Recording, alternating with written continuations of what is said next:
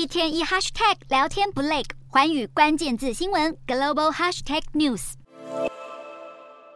在众人的掌声以及欢呼声下，美国总统拜登脚步轻快的站上演讲台。拜登十日在犹他州出席了一场政治募款活动，并且发表演说。而令人吃惊的是，他竟然形容中国是一颗定时炸弹，对世界各地造成巨大威胁。拜登还表示，现在和美方展开各方面激烈竞争的中国，因为经济成长停滞不前，加上退休年龄人数超越劳动人口数量，正遭遇前所未有的难题。不过，让人匪夷所思的是，先前美国当局多次派出几位重要官员出访中国，进行各层面的交流讨论。如今，拜登竟然又毫不避讳地形容中国是颗炸弹，难道不担心之前对中方示好的举措全都白费吗？此外，美方稍早还发布一项行政命令，限制美国企业对中国三类科技业的投资。而华府对北京当局的态度之所以有这样的转变，原因可能与美方官员访中却都以热脸贴冷屁股的结局收场有关，因为德得不到中方善意回应，拜登政府疑似选择走回视中国为敌的老路。